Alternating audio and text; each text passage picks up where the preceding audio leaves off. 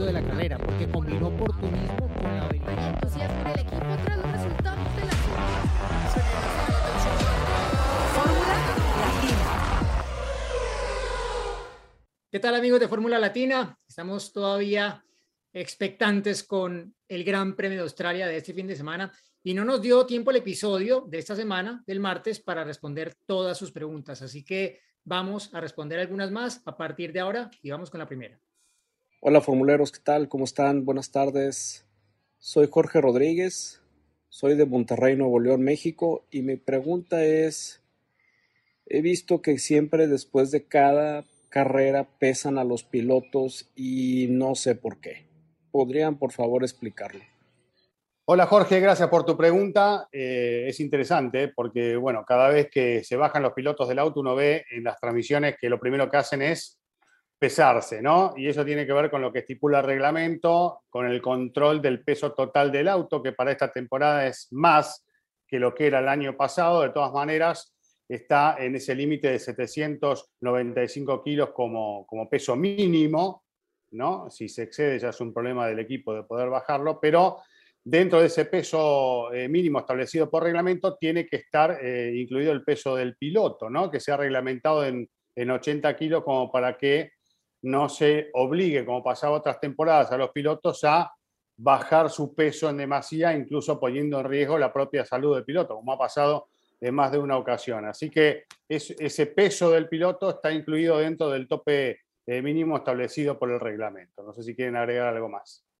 Sí, bueno, agregar que esos 80 kilos que mencionas eh, incluyen el peso extra que haya que colocar cuando obviamente el piloto con su asiento y su indumentaria eh, de piloto no llega a los 80 kilos, que es en todos los casos, porque entiendo que el piloto más pesado estará por los 74, 75 kilos y el más liviano estará por los por debajo de los 60, que es Yuki Tsunoda, ¿no? Entonces hay una gran discrepancia y esto pues obviamente el equipo lo tiene que compensar con ese peso extra, con ese lastre, aunque este año pues mm, como ya es bien conocido, muchos equipos están por encima de ese peso reglamentario, igual pues tendrán que agregar algo, pero, pero mucho menos que en temporadas anteriores, porque ahora lo difícil es llegar a ese peso mínimo, no sobrepasarse de, de, ese peso mínimo, que sería lo ideal, obviamente, para los, los equipos, porque se estima en promedio que cada 10 kilos de peso extra en el auto equivalen a unas 3, 4 décimas de segundo por vuelta, ¿no? Y si tú lo multiplicas por 50, por 60 vueltas,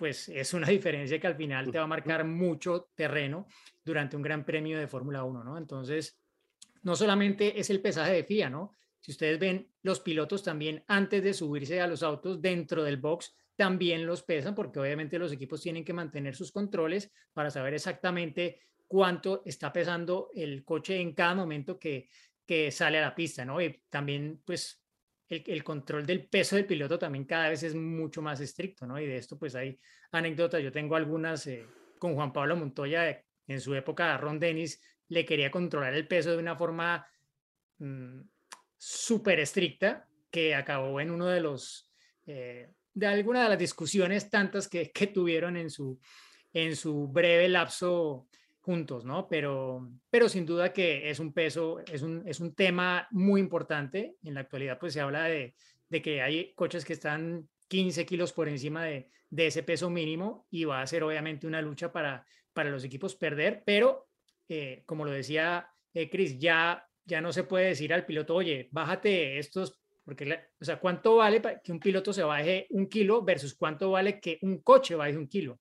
Claro. Es mucho más costoso bajar el peso del auto, ¿no? Entonces, para proteger al piloto, justamente, se ha trabajado de esto y ya pues los, los pilotos no se preocupan por estar claro. lo más liviano. Sobre todo los porque, más altos, ¿no, Diego? No hace... Que era los que más sí. eh, tema tenían con eso, ¿no? Claro, pero es que tú, tú te acuerdas que la época del KERS, por ejemplo, que el KERS es como lo que es hoy en día el MGUK, que se tuvo hace años en la Fórmula 1, algunos equipos lo tenían, otros no, y los que lo, lo tenían le pedían a los pilotos que bajaran su peso Claro. a lo mínimo que pudieran, ¿no? Y eso ya repercutía en algunos episodios en, en, la salud de los propios pilotos. Sí, exactamente. Entonces, bueno, pues eh, creo que quedó ya aclarada la duda de por qué se pesan. ¿Tenemos más, Diego, o qué?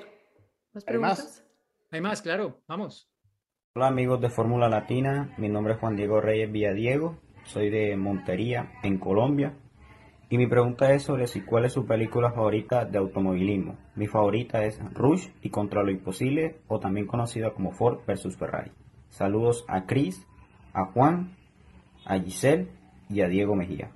Hola Juan, interesante, interesante lo que preguntás. Eh, y me vienen un montón de películas a la cabeza. Obviamente todas no me gustaron, pero eh, no, no voy a elegir una sola. Voy a nombrar, mira, la, una muy viejita, la película Grand Prix, ¿se acuerdan? Eh, de la década del 60, que em- empezó a mostrar situaciones que se vivían en los grandes premios y accidentes, ¿no? Y toda esa realidad. Impresionante. Este, fue una película que, que tengo muy presente y, y cada tanto me dan ganas de volver a ver. Después, una película que, que- que me acuerdo mucho y tal vez no fue la mejor, pero la pasé bien al verla, fue Días de Trueno con Tom Cruise, ¿no? Ah, Una- claro. Una, película Claro, claro, divertida, interesante, este, muy, muy, muy de Hollywood, ¿no? Pero me pareció, me pareció inte- interesante, la pasé bien, digamos, Sí, a- sí, al sí. verla. Me quedaría mirándola, si la engancho cambiando de canal, me quedaría mirándola. Claro. Rush, que cuenta Kidman, una parte. dices. Rush, que. ¿Cómo? Por Nicole Kidman, dices. Bueno, puede ser también. Claro, hay para, hay para, lo bueno es que hay para las dos partes ahí. Hay No, buen taco de ojo para las la dos parte- partes. Me gusta cuando alquilan los autos, cuando toman los autos de alquiler y- Ah, y, los, y los buenísimo. destruyen en, en la calle. Bueno, esa escena es muy linda. Buenísimo. Claro. Y después Rush, que bueno, Mm. refleja una parte de la historia eh, muy linda, con dos personas totalmente diferentes, ¿no? Desde la personalidad, como Nicky Lauda y James Hunt, eh, y el accidente de, Lauda, toda esa situación que vivió mi padre estando ahí en el lugar, ¿no? Y cubriendo la Fórmula 1, eh, y, y que también tiene muy presente cómo era esa rivalidad. Y bueno, eh, ¿alguna más? La, bueno, ustedes agreguen las suyas, porque si no, empiezo a nombrar todas las películas y se quedan sin- No, Dale, Gis. eh, Rush creo que sí es una de las favoritas y de muchos, ¿no? Y que es de las más actuales y que nos ha relatado esa historia que ya mencionas de, eh, de una forma muy real y de una forma de que todos, creo que como muy accesible para todos. Eh, me hice, me di a la tarea también de preguntarle a Juan para que Juan también nos dijera sus, sus películas y que estuvieran. Entonces también está Rush en su lista. Está también la de Ford versus Ferrari y eh, la de Le Mans. Dice que son las tres que, que más le han gustado. A mí esa de Rush también me gustó mucho y también yo creo que la de Cena me gustó por, porque es la primera vez que realmente pudimos ver eh, todas esas juntas de pilotos. O sea, como que se abrió todo ese secreto de lo que se decían en esas juntas de pilotos y demás. Y, por supuesto, pues por la historia del ídolo, ¿no? Entonces, eh, esa, esa película que a lo mejor no tiene esa parte hollywoodense que obviamente también me gusta, ¿no? Es un poco Claro, más es un- el más un documental. documental. Exacto, es un documental, pero, pero a mí me gustó mucho por, eh, por esa parte, ¿no? Porque mostraron eh, videos que nunca habían salido a la luz, entonces eh, yo creo que esa, esa me gustó mucho y no sé, Ford vs Ferrari también fue buena, pero no es que yo te diga que es de mis favoritos, o sea, sí me gusta, pero siento que no conecté tanto a lo mejor como con, con Rush o con, con Senna. No sé, a ver, Diego, seguro Diego tira alguna otra que voy a decir, ¡ay, sí! No, no, re- realmente, bueno, todas las que han mencionado me, me gustaron. O sea, quien alguna vez quiera ver cómo era Monza con el... eh, ¿La parabólica? sopraelevata, como, como se llama. Sopraelevata es eh, el óvalo que se corría, o sea, en una época se corría, el circuito era el que conocemos, un poco diferente, y el óvalo además. Eh, no era solo uno de los dos y en la recta ponían unos conos y se dividía para el que estaba haciendo la parte de la vuelta del óvalo y, y el que estaba yendo hacia la, hacia la primera chicane.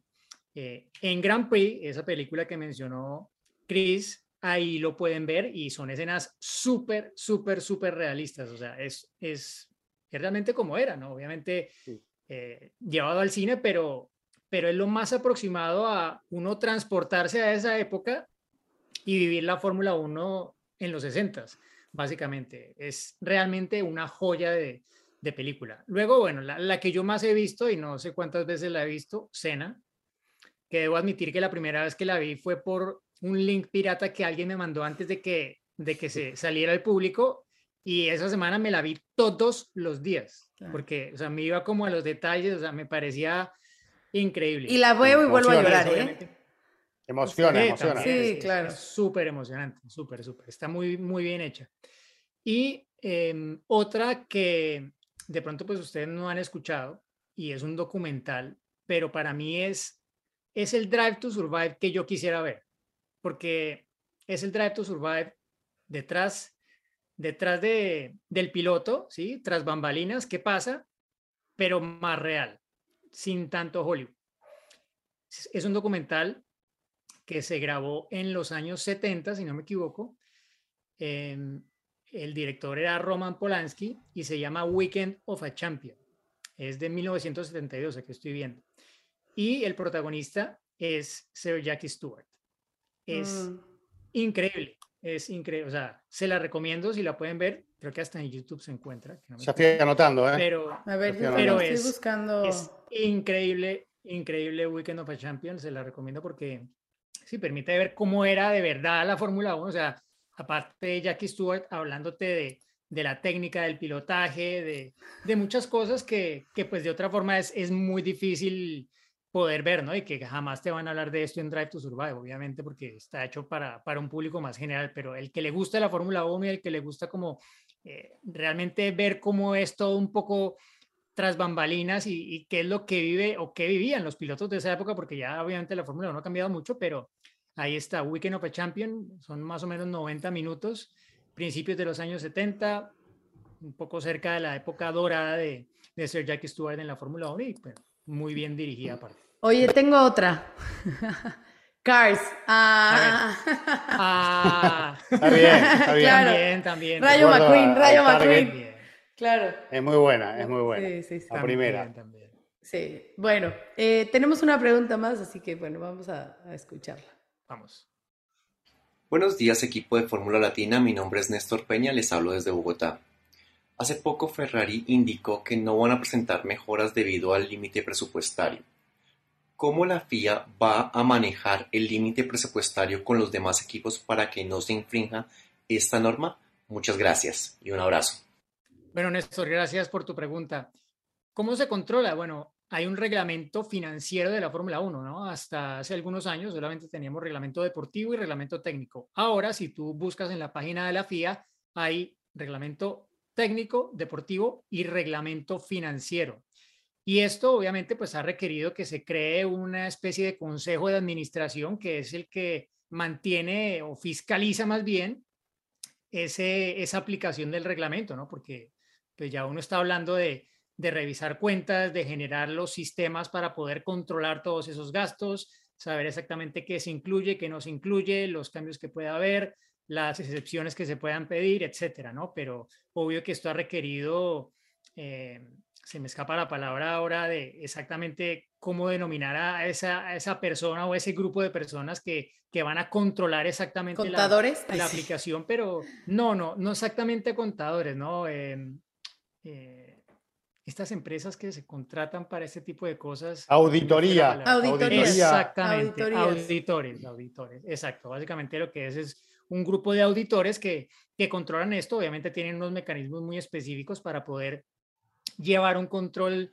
detallado, correcto y pues para ser realmente la policía de, de la parte financiera de la Fórmula 1, que ahora es crucial, ¿no? Porque resulta determinante cómo cada equipo asigna sus presupuestos a las diferentes iniciativas técnicas, sobre todo que, que tienen durante la temporada, es decir, su, su plan de desarrollo y este año más que nunca con, con un cambio tan grande en las normas, ¿no? O sea, los equipos ya tienen planificado un poco su año en términos de en qué carreras van a introducir qué mejoras y es algo que va seguramente cambiando un poco. Por ejemplo, el caso de Mercedes, ¿sí? Eh, Mercedes, ¿cómo va a ser Mercedes si tenía un plan pensando que su W13 iba a funcionar desde la primera carrera y se da cuenta que no está funcionando y tiene que introducir más cambios de los que inicialmente planeaba? Y eso va a costar dinero y eso está limitado por el reglamento financiero de la Fórmula 1. Entonces, es algo que agrega un grado más de complejidad a, a la Fórmula 1 y también a, a, que la FIA efectivamente pueda controlarlo. Bueno, Bien. Está bien, muy, bien, explicado, así que no hay que agregar nada más. Se lo dejamos al señor Mejía por eso, para que todo estuviera muy claro. Bueno, chicos, pues entonces Bueno, nos vemos la próxima semana, ¿no? A disfrutar de, de Australia y escuchar Listos. los episodios de Fórmula A trasnochar. A madrugar, sí, señor. A, a mí me toca a las 10 de la noche, así que me toca Ah, perfecto. bien. No a hay que esperar las a... 2 de la mañana y 3 de la mañana, sábado y domingo. A mí a las 7 de la mañana. No hay que esperar a Las Vegas para una carrera de sábado en la noche. Exactamente. bueno, chicos. Bueno, Nos vemos en el próximo. Chao, chao. bye. de la carrera porque combinó